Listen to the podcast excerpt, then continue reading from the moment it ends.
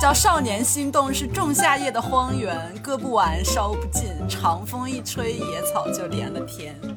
他一抬眸的时候，那个少年就有着自己的锋芒，但是那种锋芒呢？不是锐利刺人的，而是像阳光穿过水晶折射出的那种无瑕感，然后一下子，哎，就摄人心魄。哎，你们怎么回事？今天这么郭敬明啊都？你这，你是不是为少年写一些字稿啊？真咬文嚼字的。你上来太卷我们了，我跟你讲。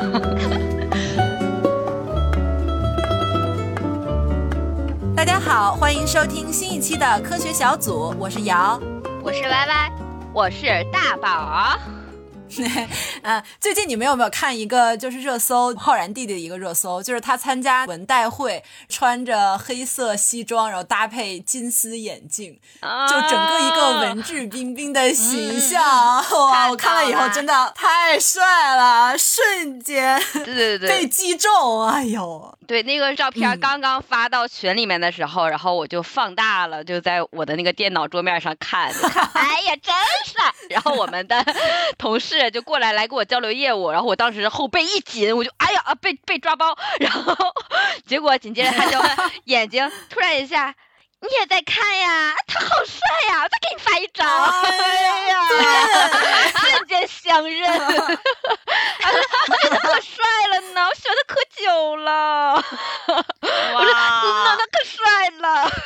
对对对，就是最开始我们看刘昊然弟弟不是从那个最好的我们开始嘛，他在里面就演绎中学生的这么一个形象嘛，我就是从那部剧开始就是粉上了这种少年感的这种人设。对对对，以前完全对这种东西无感，因为以前好像演学生的时候还是这种青年演员，你看着总觉得有点别扭啊。他他真的是演出那种邻家少年的感觉，哇，一下突然就这个人设在我心中。生根发芽了，对，我爱上了，是的，是的，少年人设，他基本上就成为少年感的代名词了。对，整个带火了一个少年人设，太好看了。而且最近他不是马上有个《平原上的火焰》要上了吗？就是营销期的时候有一个短视频，我当时那天半夜看到的时候，我就在被窝里面就鸡叫，哎，鸡叫这个词儿也不太对，尖叫，还是要逼一下是吗？对，然后我就啊。因为他在那个里面就稍微有点装大人了，但是在装大人的过程中，还是透露着内心难得可贵的少年感的那种气息。就是他和周冬雨，周冬雨两个人在一块跳舞的时候，他自己也跟不太上步伐，然后稍微驼个背，然后跟女演员一对视的时候，嘴角轻轻向扬，那么一羞涩的一撇呀，哎呀，我就知道了，这是我弟弟。对，太好看了，魂穿周冬雨。嗯，然后他最近不还有好多广告嘛？就我们听友群好多姐妹也都说特别磕，叫他什么冰雪王子，是不是？就是他好多广告片里太 帅了，我认为这个标签是对的，就是冰雪王子。我 特别喜欢，就是刘昊然他笑起来的时候，哇，我一下就是感觉阳光就是背后 闪起来的那种样子。嗯，就他因为他牙有一点小虎牙嘛。然后就哎笑起来贼可爱，特别纯真。然后你看整个五官长相，他其实不是那种俊男的长相。你看他眼睛还有一点那种小豆豆眼的那种感觉。他不是俊男长相，你再这句话重说一遍。就是不是那种特别标准的那种帅哥长相，但是他的那些长相放到他的脸上，你就觉得哎呀好搭，就是那个氛围感特别强。是的，懂懂，就邻家男孩的感觉。没错，没错。那我们就借着浩然弟弟的这个引子，我们先来聊一聊对于男生的少年感，大家觉得有哪些共性特点呢？有没有哪些地方是一击命中你呢？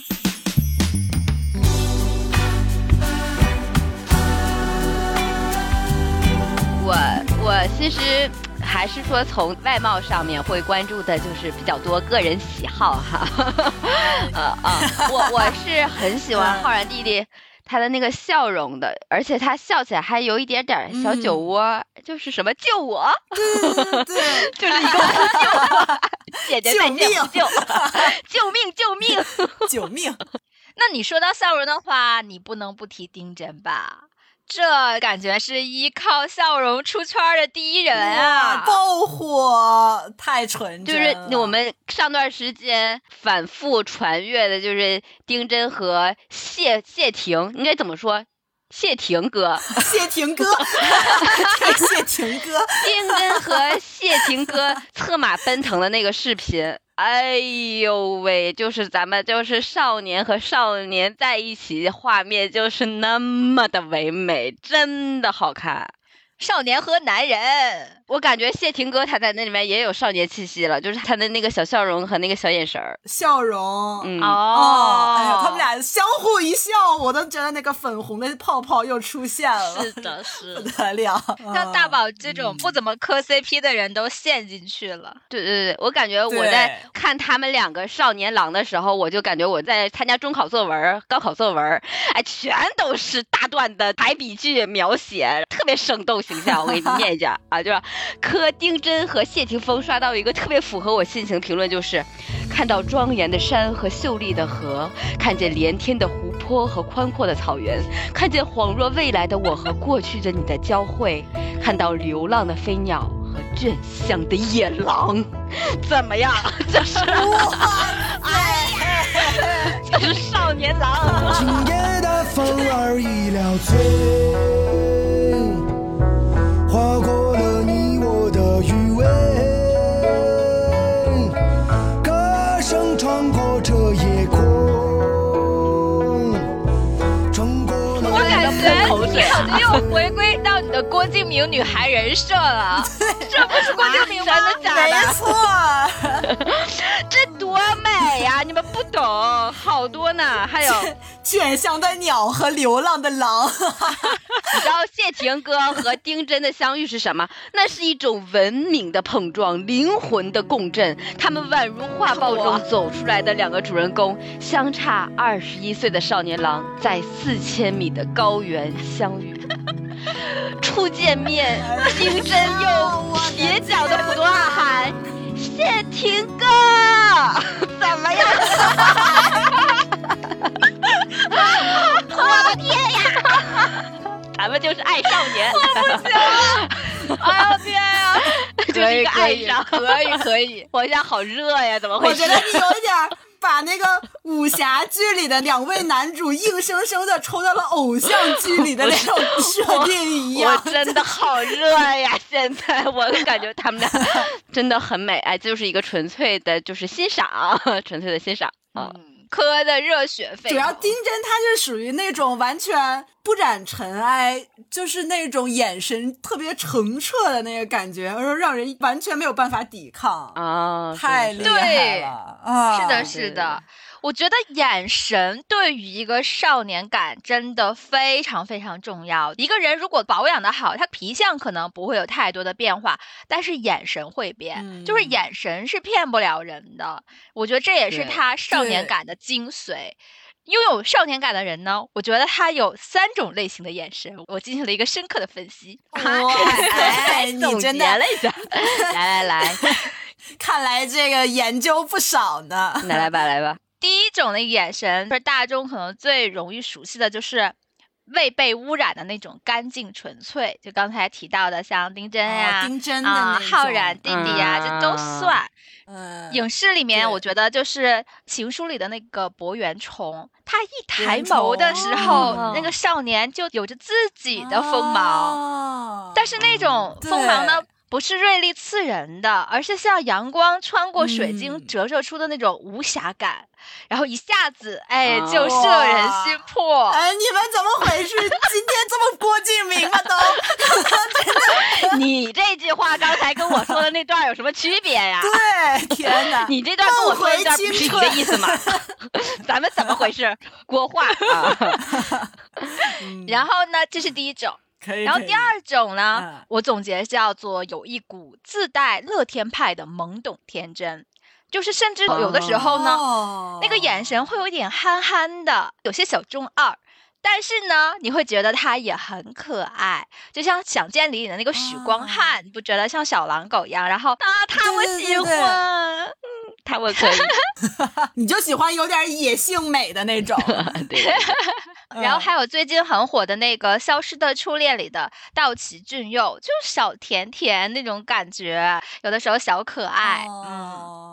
但他我感觉比较符合第一种，就是属于那种干净纯澈，但是他嗯小狼狗的气质感觉略微缺乏一丢丢。嗯，我觉得他是那种小甜甜。小狼狗还是我们丁真。我觉得那个《两小无猜》里面的那个小公有点第二种的感觉。对对对，他有点小有点小狼狗。对对对，是的，对。然后第三个呢，我总结的就叫做。相对于前两种，它是就更外露一些，是那种眼神里的神采飞扬，或者说有点睥睨天下的小桀骜。嗯，让我感受到这种感觉的就是那个古天乐那一版的杨过，那个时候他还没有晒黑，一副少年模样。就在他离开活死人物出来闯荡江湖的时候，他在那个武林大会上一鸣惊人，他那个眼神就是那样的锐利灵动。就是我觉得，嗯，不过总结下来，我感觉这些眼神归根到底就是一句话：少年不知愁滋味，就是那种不言愁的内核，才撑住了这些少年感的外你今天是不是写了一千字的稿啊？你在那画 啊？你是不是为少年写一千字稿啊？真咬文嚼字的，你上来太卷我们了，我跟你讲。晃晃荡荡少年时光，可我没你想的那样坚强。时间一晃，匆匆忙忙，都模糊了曾熟悉的脸。快输出完了，我感觉你这都不像是由内而外散发出来的喜爱，就不像我们就是喜欢谁眼中都有光，一说起谁你就在那块还进行分类。我告诉你，就是一个喜欢，一个简单的炙热。嗯，那你要说到这儿的话，你们觉得这个少年感，它是比如说在特定年龄，然后有着特定长相的？这么一群男生才是少年，还是说可能少年感的这个概念可以在年龄上有所扩大？嗯，在二十岁、三十岁甚至更年长的这个范围内，是不是也会有少年感的可能？我觉得可以呀，因为虽然我们更多的说少年感，少年感是因为它大概率会发生在青春年少的时候，但不代表它是被年龄局限的，因为它其实是有一个精神内核在撑着它，相由心生嘛，然后从而影响到他的外在，散发出来外在气质，能依旧有这个少年感的话，就算他老了，我们也可以称他为是有个少年感大叔。哦，我我感觉对于我来说有一个很强的标签，就是少年感的内核是他特别相信爱，没有这种感觉。哦，展开讲讲，就是要是我心中的少年排行的话，除了浩然弟弟之外，还有一个就是《蓝色大门》这个电影，你们记不记得张世豪？哦，就里面那个穿着游泳社游泳部吉他社是吧？对对对，我叫张世豪，天蝎座 O 型，游泳队吉他社。然后当时他穿了那个白衬衫，然后就跟在桂纶镁的后面，然后那小眼睛像小狗一样的就盯着他，就是说，哎，你以后如果有喜欢的人，一定要告诉我哟，或者你考虑考虑我哟。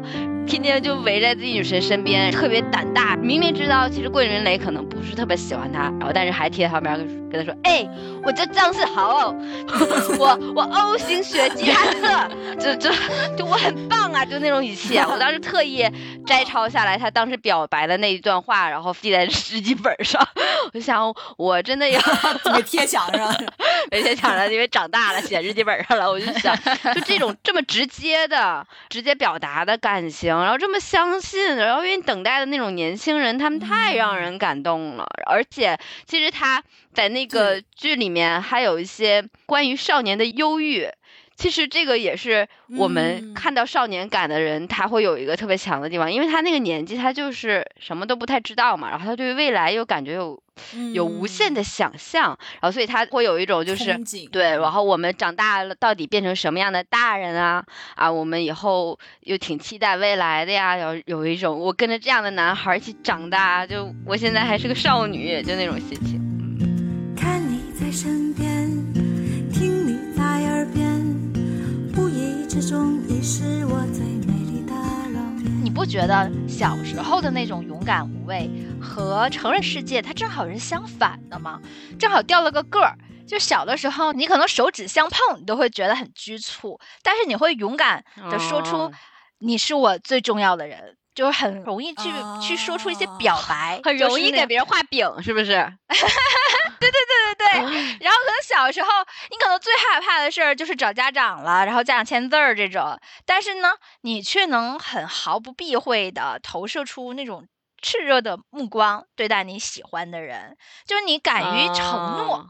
嗯，这是跟我觉得成年人很不一样的地方，就是你敢于承诺，但是呢，就会心惊胆颤一些对对方的小动作，这个是我觉得很特别的地方，也是让我觉得很有少年感的地方啊。对，就是有一种无知者无畏的感觉，就是不知道未来什么样，但是充满勇气，就是对未来就感觉可以一往无前，然后自己大有可为的那种心态。哎呀。好羡慕年轻人！我觉得武侠小说的男主人公都是这种少年的意气风发，都符合这种精神内核的形象。哦，就初入江湖的时候，哎，对对对，金庸老先生笔下这种人物太多了。我觉得比较典型的就是令狐冲，嗯嗯，就一直都是那种很潇洒，然后很破格，就是有一点初生牛犊不怕虎的那种，然后也不会。被世俗以往的那种约束住，然后他挺愿意破除常规的。包括他跟任盈盈，相当于他爱上了一个邪教女魔头嘛，对吧？嗯，对，嗯，魔女。而且少年感的人，你们发现了吗？他们特别能传递快乐，尤其是像如果你遇到一些弟弟啊，然后他们天天身上散发的那种阳光的气息，然后他们就是。有点傻呵呵的那种无忧无虑，哎，傻乐，就让人感觉到开心。他就憨头憨脑，你们有没有感觉好多身边这样的这种这种男孩？是的，有，是的，就感觉大家拉帮结伙就出去嗨一天，乐呵呵的，你也不知道他乐啥，就是感觉这个人整天就嘻嘻哈哈的，总是会玩那种我们现在看起来有点无脑的弱智游戏，但玩的都很开心。嗯嗯，但是我觉得。这是一种无忧无虑，就是傻呵呵的快乐。然后还有一种无忧无虑的话，它就是那种感觉没有世俗纷扰的那种，就不需要操心的那种无忧无虑。就是没有被社会蹂躏过的那种感觉，是吧？哎，对对对对对。然后他给你的感觉不是那种傻憨憨，他给你的感觉是清冷脆弱，就是挺清透的，挺轻快的，就是整个人很简单，没有那么多很复杂的一些东西在他的思虑里面。啊啊啊！就是有一种那个游乐园气质，特别梦幻啊，有点儿。我上学的时候就有这样一个男生，他。形象真的特别特别有标签，然后他是一个复读生，但他就是他之前的年级和我们这个年级他都有一个绰号，但是这个绰号是有异曲同工之妙的。说完你就知道他是什么感觉。他呃，在他自己的年级的绰号叫小龙女，然后在我们这个年级的绰号叫神仙姐姐。哦，我知道他，他好仙的。是的，他就是那种无忧无虑的感觉。对对对对对，我就没有见过他穿除了白色以外的衣服，你知道吗？从始至终都是一身白衣，就是感觉他特别简单，除了学习和自己的世界以外，他什么事儿都不操心。然后他还有自己的小世界，比如说在走廊走路，他一定要走直角弯儿，就是贴着那个墙角。这个不是无忧无虑吧？这个有点 偏执，稍微有点偏执，有点偏执。但是就感觉他不受外界干扰的那种。氛围在，的确，人整个状态也透露的是那种很天真，然后一整羞涩一笑，就那种感觉。对对对。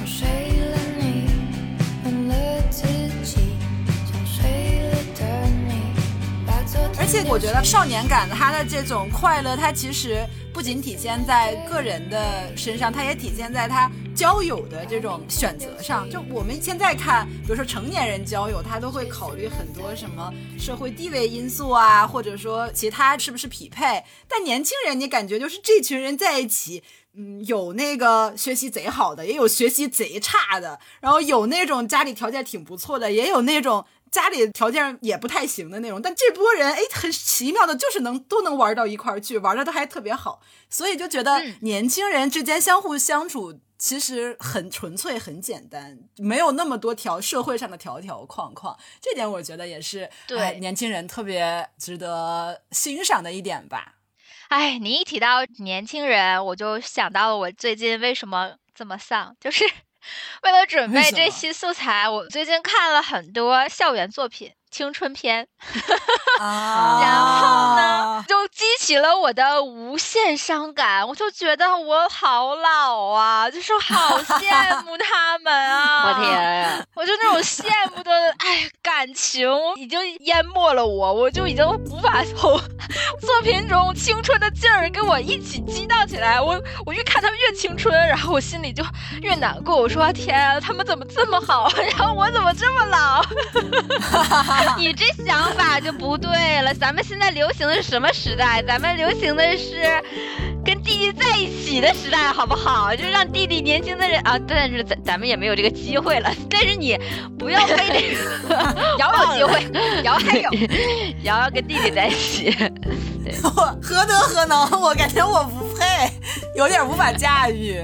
啊，不过我我觉得我还是很憧憬的，就是我觉得到我这个年纪，我在看少年的这些人，呃，真的是能从他们身上感觉到那种青春的活力，然后这种东西正好又是我缺失的，我感觉这正好符合那种找对象找互补型的 定律，就你自己缺啥，你就想找一个有这种特质的人在一起。我好像，我感觉我好像魔女哦，就是吸取年轻人身上的那种氧气那种感觉，你知道吗？我跟你说，就是在 YY 感觉忧伤的这段时间，我就很捉不着头脑，我就觉得他每天都很丧，哎，说不知道为什么，一会儿来一句，我感觉我好像变笨了，然后一会儿来一句，我好像真的老了，然后过了一会儿，我就说咱们平时有什么话伤害到你了吗？到底发生什么？后来整半天，他就是感觉可能是有点跟不上年轻人了。然后我当时我就分享给他一个生活小技巧，我说。我告诉你，我现在每天只跟我们公司实习生玩，就是 不要我这个现象，我这个现象就是只跟实习生和就刚毕业的人一块玩，我每天跟他们厮混在一起。刚入职的时候，甚至就没待一段时间，还有实习生来问我，你是谁谁的实习生吗？就是这种，因为我自己给自己就哎，而且你是。给自己定位是那个经常请吃饭的漂亮姐姐吗？是请实习生吃饭的漂亮姐姐。没有，我就是可能校园气还没有褪去，就是呆呵呵，呆呵呵，聊不下去。但是我的确是刚才咱们聊到，就是我们现在这个阶段可能发生了一些变化，就是我们小的时候啊，没准儿会喜欢一些叔叔，然后这个也是我们父母特别害怕的事情，经常耳提面命的警醒我们 说，岁数大的一定要防。然后，但是他们现在没有想到，就是到这个年纪，他们可能要提醒我们说，岁数小。的也不能小视，就是 我我我作为一个你们这个年纪还要对自己的那个儿子辈的那些人说要小心这些老阿姨，你知道吗？你们看看过那个《贤者之爱》那个你看过吗？特别典型的那个故事。看过。对，它里面其实就是那个儿子最后爱上了跟他妈妈平辈的阿姨嘛，哇，太可怕了。对。我是上段时间是有真正的个人心理体悟的。我以前我和我的小姐姐在一块儿的时候，他们就讲，哎，就是跟弟弟谈恋爱了，然后我就觉得太幼稚了吧，灵魂都不能碰撞，那能聊到一块儿去吗？那有什么共同的目标啊？能互相帮助对方的职业发展吗？能成为一起成长的合合作伙伴吗？然后我上一段时间，哎，咱们这个是小点声啊，小点声说，我录这期的时候特意把门都。锁上了，把我老公的门那屋也锁上了，大家一起小声的听。就是上一阵儿，Y Y 刚带我去烫了一下头发，洗心革面了一下，然后我整个人的气质看起来就非常的可爱，非常有的少女气息。然后我，我有一天每天都在加班嘛，然后就决定去健身房去蹭一个热水澡，我就拎着东西，当时还在听我们的节目，笑呵呵的，然后就往健身房一走，突然一下。走到了一个小门口死胡同，跟一个人撞个满怀，然后我一抬头，哇，一个弟弟。哈哈哈那个弟弟满足咱们刚才讲的所有的故事情节，他穿了一个白色的毛衣，头发卷卷的，眼睛就像小狗一样的，眼睫毛特别长，然后就惊恐的有点小惊吓的看着你，然后我当时就扑哧一笑，小白兔进入狼窝的那种感觉呢，然后我当时就。扑哧一笑，一个小高兴，他就说：“哎，那个这个门好像锁上了，咱们这块过不去了。”我就说：“哎呀，那怎么办呀？” 然后，然后我说：“我也是第一次来健身房。”他说：“这是我第三次来健身房，我刚入职第三天。”我当时掐指一算，零零后啊！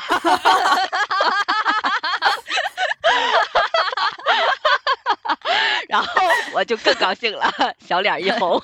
我之前从来没有这些越举的行为和想法，我跟美美在一块非常幸福恩爱。但这我的确感受到了一些快乐。然后那个弟弟就赶紧说：“那走，我带你再去找。”哦，还我带你去找。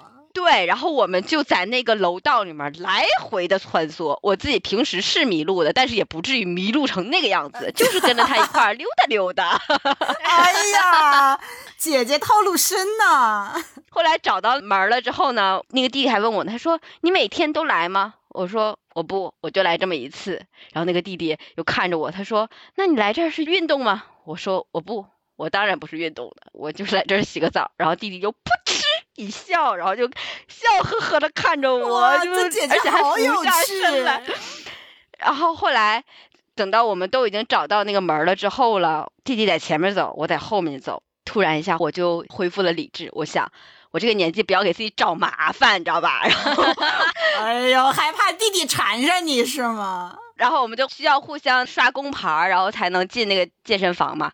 刷工牌不就知道你叫什么名字就能找到你吗？我就站在那会儿，突然一下放慢脚步，然后弟弟就在那不刷工牌了，就站在那会儿位置就看着我，我就不刷，他他也不走，我们俩僵持了一会儿。后来 我就进了旁边卫生间躲了一会儿，又出去了，就是自己主动告别了一段跟弟弟的邂逅，但是整个。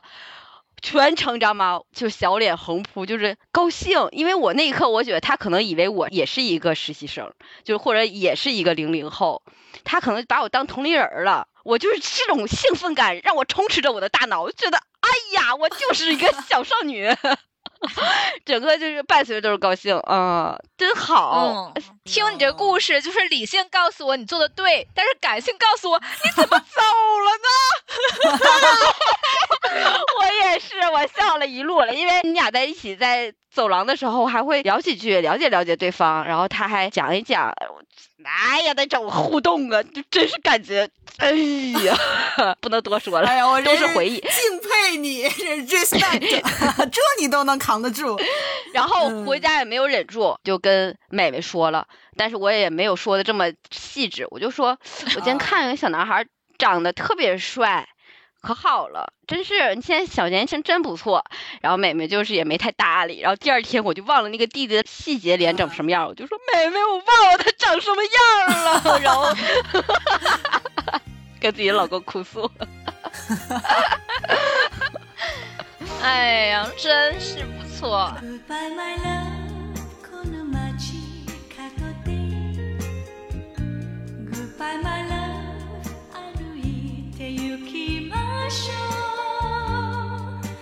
哎，你这又勾起了一些校园的那种感觉，就是怦然心动。这种这种心动的感觉和你在适婚年龄找人去谈恋爱的那种感觉是不一样的。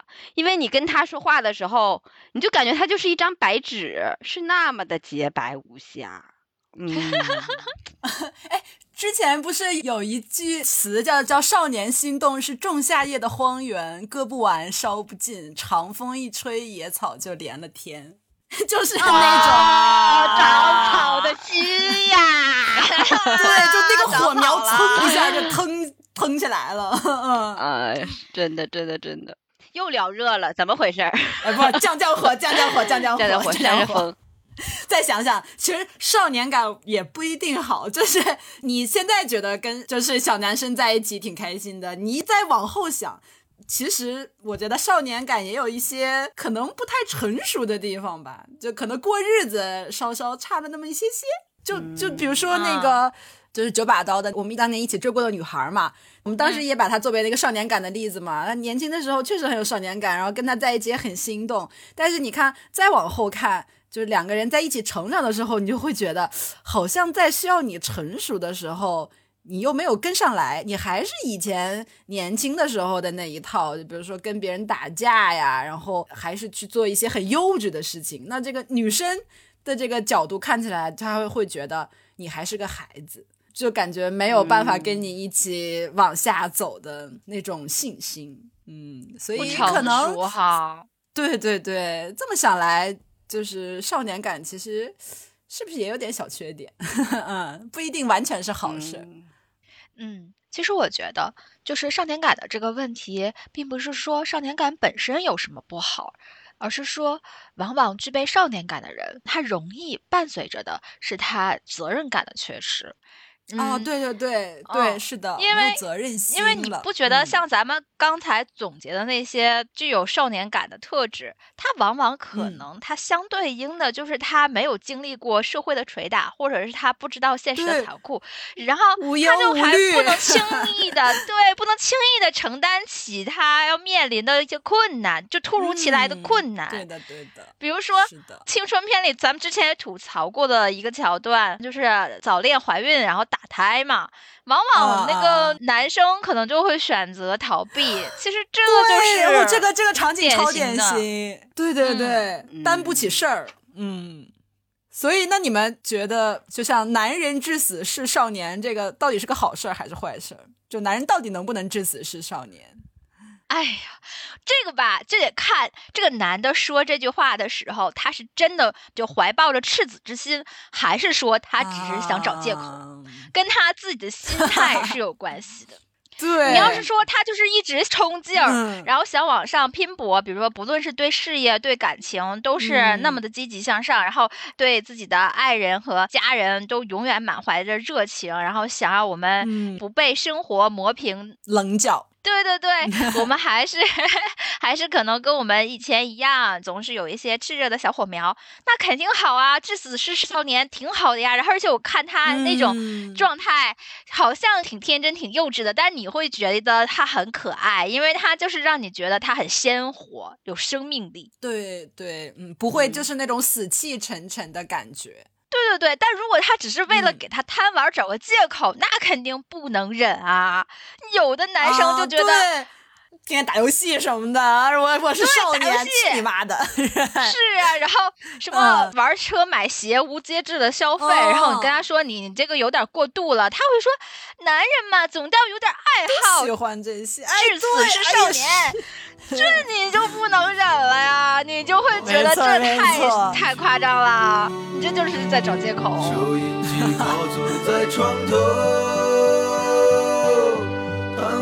少年抱着漫画书不放手，陪我入睡的是月亮的忧愁。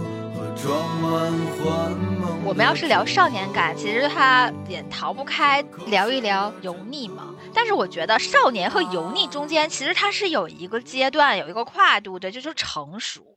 就是你并不是说你一下子就会从少年步入到油腻大叔，它中间其实应该有一个成熟的阶段。我们肯定不能要求男孩子永远都是男孩子，他永远保持少年感。就是对于男生本身来说，这也都不见得是一件好事儿。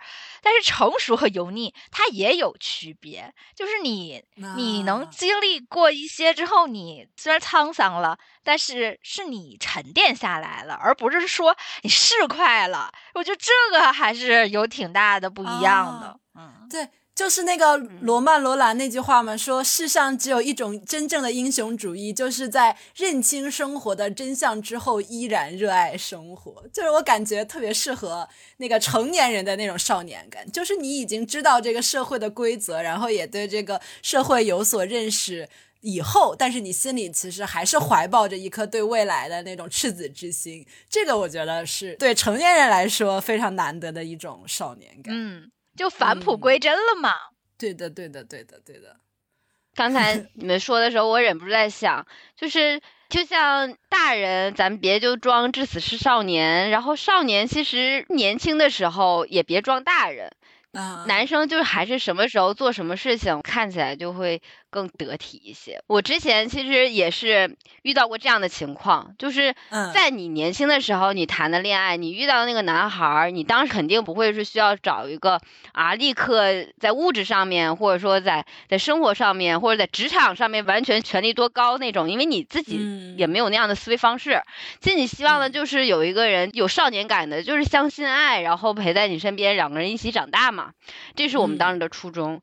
我的确是也有也因为这个原因就跟爱人错过了，因为我觉得他身上的表现出来的那些气质是我特别特别抵触的，就过早的有了一些油腻的气质，就打官腔啊，就是，然后。会跟可以称兄道弟的朋友用长辈之间那种语气去寒暄，每一个见面说的话呢，意思都要话里有话，这样才能表现出来彼此。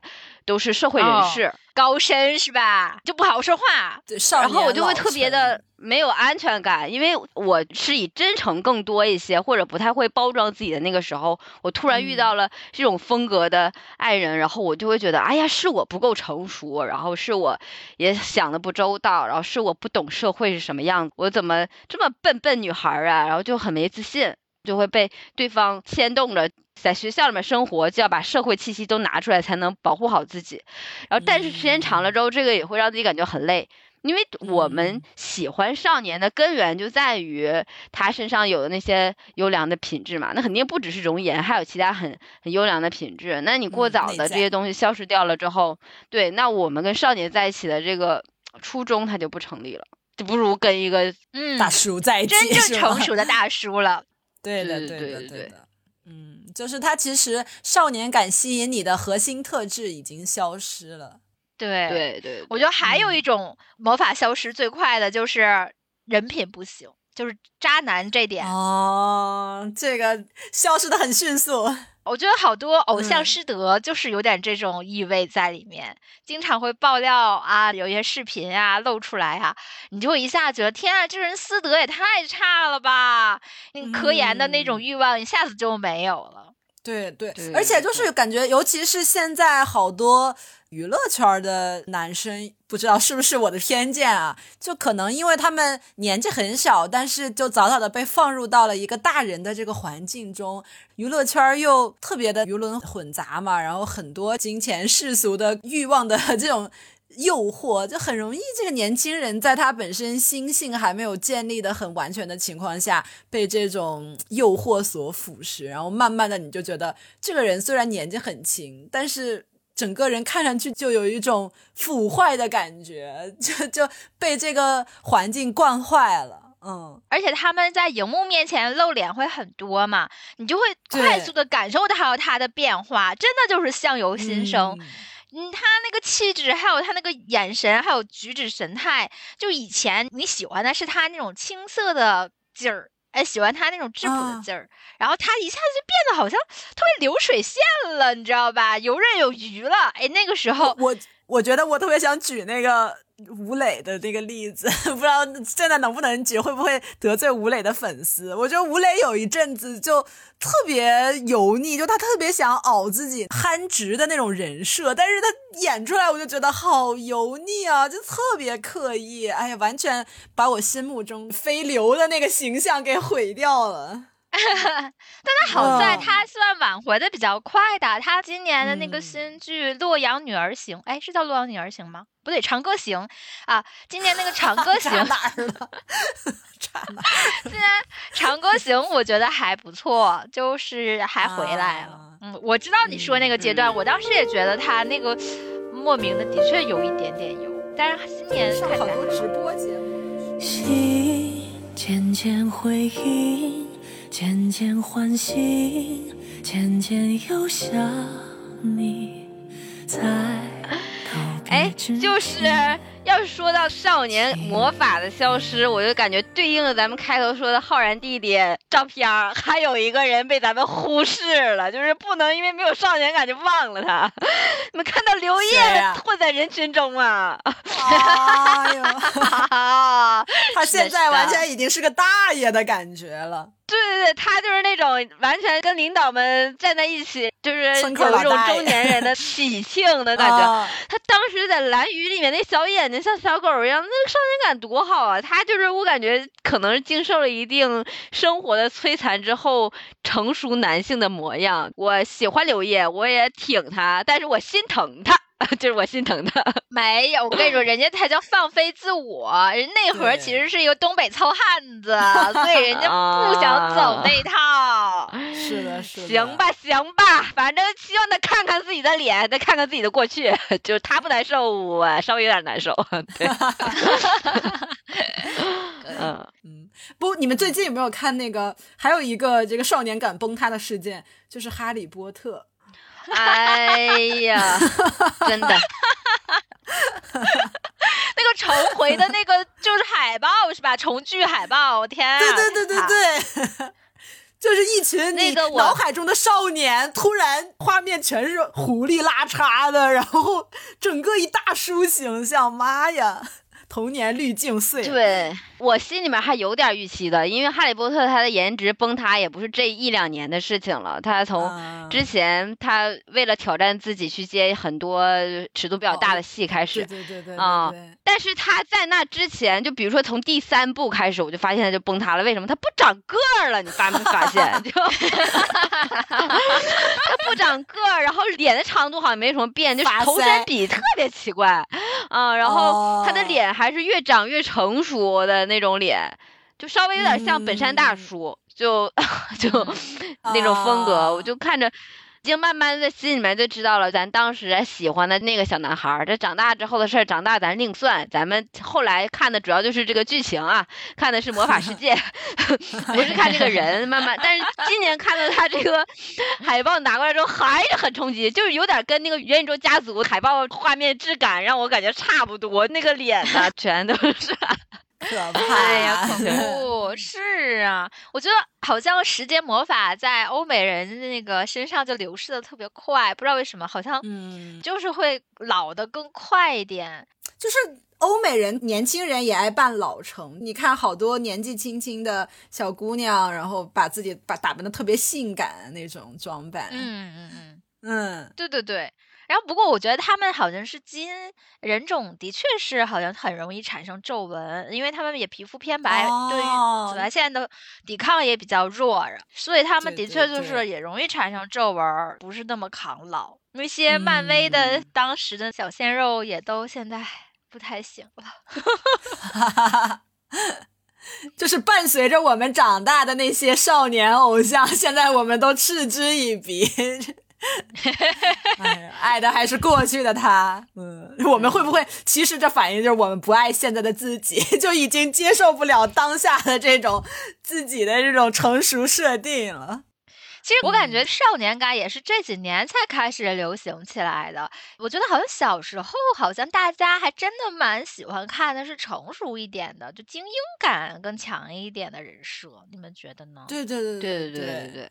是的，是的。其实少年感如果要归根溯源的话，它其实很早就开始了嘛。就是尤其是欧洲那边，像从古希腊开始，就有很多诗人去赞美这种未成年的少年形象嘛。他比如说说什么十二岁的男孩能够带给呃人欢乐，然后十三岁的男孩能够勾起欲望，然后什么那个十四岁是娇艳的爱情花朵，然后十六岁的少年就是什么众神追求的花朵，然后十七岁的少年只有这个宙斯才能享受，就是他很早的时候在这个欧洲的文化体系里就有这种美少年的赞美的这种呃文化系统吧。嗯，我让我想到了一个电影，就就是《魂断威尼斯》，特别典型。那个作家就是在威尼斯度假的时候，然后好像是刚刚离婚吧，然后他就去度假，然后消解自己的愁绪，偶然就遇到了一个十几岁的美少年，然后为他痴迷。就我知道，后来那个美少年是不是长成大叔之后，他还拍过一个小的纪录片儿，然后讲自己啊，对对对，是，对他其实因为这个符号，他个人的真实经历还有点悲惨。他这个符号跟了他一辈子，其实还对他的真实人生产生了一些影响。但是就还回到作品本身的话，他当时就表现了一种对美少年的那种痴迷。而且那个为什么叫魂断威尼斯？那个作家就是因为痴迷于美少年，然后他延长了他在威尼斯的假期，就是继续滞留在那里。然后后来威尼斯爆发了一场瘟疫，我忘了是什么病了，然后他就在那里染病死掉了，就相当于为了他的美少年。他真的魂断在威尼斯，但是我觉得，嗯，这种少年状态到现在的这种消费语境中，它其实已经被异化成了就我们现在说的这种小鲜肉啊，还有流量啊什么，就这种流行符号。归根到底，我们看，比如像小鲜肉这些东西，它其实还是少年嘛。但其实我们想要的这种少年感，跟我们现在去欣赏的这种少年美，已经有了很大的一个不同了。嗯。嗯，如果我们现在来想说，我们喜欢少年感，到底反映了我们身上的一种什么样的情愫？我觉得是不是可能是我们对年轻的那种向往，对青春活力的那种向往？感觉这种东西其实是人生命本源的一种东西嘛。但是可能你随着这个年龄的增长，你的这些生命的原动力在慢慢的流逝。那你从这个年轻人身上，是不是好像仿佛看到了生命之光的 那种感觉？我跟你说，我我真的能体会。我前两天我看那个 校园片的时候，我就看。那个两个少年，他们相骑在一辆脚踏车上，就一个人载着另外一个人，然后就飞驰在田野湖间。哇，我那个画面我就觉得太美了。然后我当时脑海真的就闪过一句话，我就觉得啊，我没有过的青春，就让他们替我走一遭吧。就是 啊，你怎么会戏那么多啊？真的，脑海里。出来了，真的就是出来这么一句话，就是让他们替我走一遭吧。你也太戏多了吧？怎么人家正沉浸在这哀伤的情绪中呢？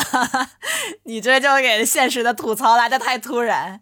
但我后来又想起那个《三十而已》里面毛晓彤那一对儿，他不是也有一个追他的弟弟嘛？结结果我觉得他那对儿还挺现实的，就是。他喜欢也是喜欢，到后来跟弟弟相处以后，发现自己的精力完全跟不上弟弟，就，啊，弟弟一整天就是闹腾的，第二天完全没事儿，他这个完全不行，就已经是这个生活状态不是年轻人的那种状态了，嗯。但是到现在这个年纪，假如说再做出选择的话，就如果我现在是单身，我是选择一个同龄的男孩，我还是选一个弟弟，我会百分之百选弟弟的，我就是没有什么犹豫。我 真的，你扯吧，弟弟如果刚入职 还没有工作，你能会选弟弟？你还得弟弟还得靠你养呢，真是。那或者是说，不说选择吧，就是也不是说到结婚那一步，就我现在更愿意跟什么样的人接触？那我可能愿意跟弟弟聊天儿，我不想 打开弟弟适合做小情人的感觉，我觉得。就我不想像我同事的例子的话，被介绍来的相亲对象，然后一打开之后，里面就是男生喝着小茶，发一些就是无精类型的那些配图，还有风景照片儿。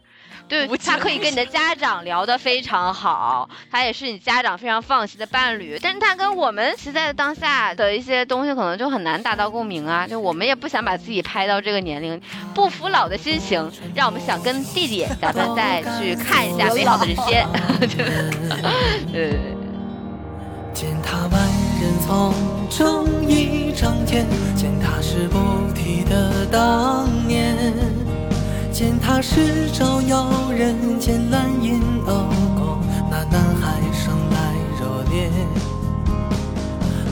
这也算是一种声音吧。现在的确嘛，女性意识也慢慢在觉醒。之前我们也聊过，就是现在很多女孩子也不觉得一定要找一个比自己强的男生，如果他有能力的话，他也可以找弟弟呀。就跟一些觉得自己很香的大叔，他也愿意去找小姑娘一样，其实都是可以的。我们吐槽了半天这个渣男，后来发现我们。这个也是有渣女的潜质的，是不是？嗯，其实也不算渣女吧，就是一种择偶观和自我认知的变化，也没有什么现在一定要求啊，男生要比女生年纪大什么的，就是两个人可能呃能在一起都产生共鸣就可以了。可能刚才像他说的，他就是受弟弟那种鲜活的吸引，那弟弟很多时候也喜欢成熟女性的那种知性魅力。对的，对的，其实也是女生自信的一种表现。嗯，就是没有那么多额外的心理负担，就喜欢就冲。哎，对对对对对，哎，非常好，非常好。哎，这聊了这一期真的好开心啊！突然感觉自己重回二十岁的那种感觉呢。那我们最后再每人说一句最喜欢的少年表白台词吧。少年表白台词，我我谢霆哥，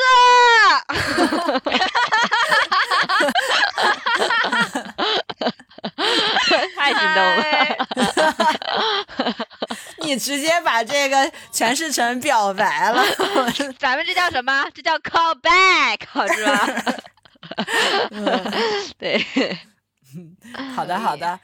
我就是想到了一个比较隐晦的，就是说，我觉得我是疯了，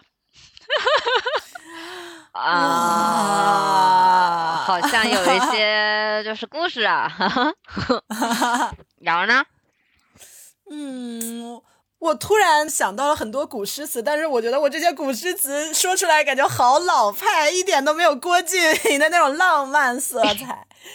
就是很热血的那种，什么男儿何不带吴钩，收取关山五十州的那种，就是完全没有儿女 情愫。快去找丽丽谈谈恋爱吧，找这些东西，就是热血弟弟吧，热血山河的感觉。我现在跟年轻人学的，打咩，不要。我这叫格局打开，好不好？哪像你们天天都是儿女情长。可以，可以，可以，可以，可以。好的，那我们今天很开心，差不多就聊到这里。那最后让姐姐们对正在收听节目的弟弟们 真诚的道一声，也不用那么直接，只对弟弟说。好吧，嗯，那让我们就对所有的听众一起道一声。晚安。多少春来春去风雨潇潇路迢迢，有时沐浴千家无边落叶满长安。夕阳山外山，春水渡旁渡，不知何处能留春住。